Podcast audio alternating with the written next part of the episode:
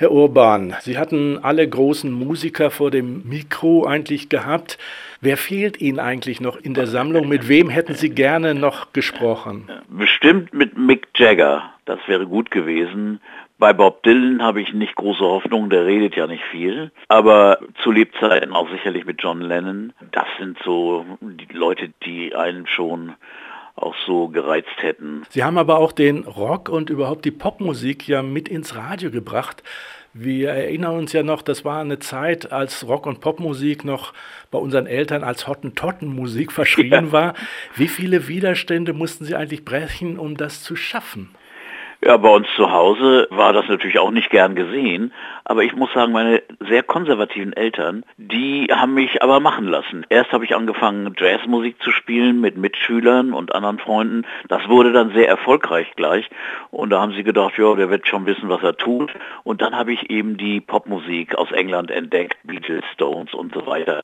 Und wie war es im Radio, in den Medien? War das ja, ja auch nicht gang und gäbe. Nee, aber da war ich ja dann schon, als ich Radio angefangen habe, habe, in einer Zeit, äh, da hatte man im Radio schon Erfahrung mit Popmusiksendungen, aber ich machte dann mittags eine Sendung Musik für junge Leute, anderthalb Stunden für die Schüler, die aus der Schule kamen, die dann bei den Hausarbeiten oder beim Essen sich das anhörten und fasziniert waren. Und es gab ja keinen anderen Sender, der das spielte. Und wir spielten frei weg von der Liebe alles, was so gerade neu war. Und dazwischen waren wir eingezwängt in eine Sendung für die Omas, Glückwünsche und Musik, die kam danach.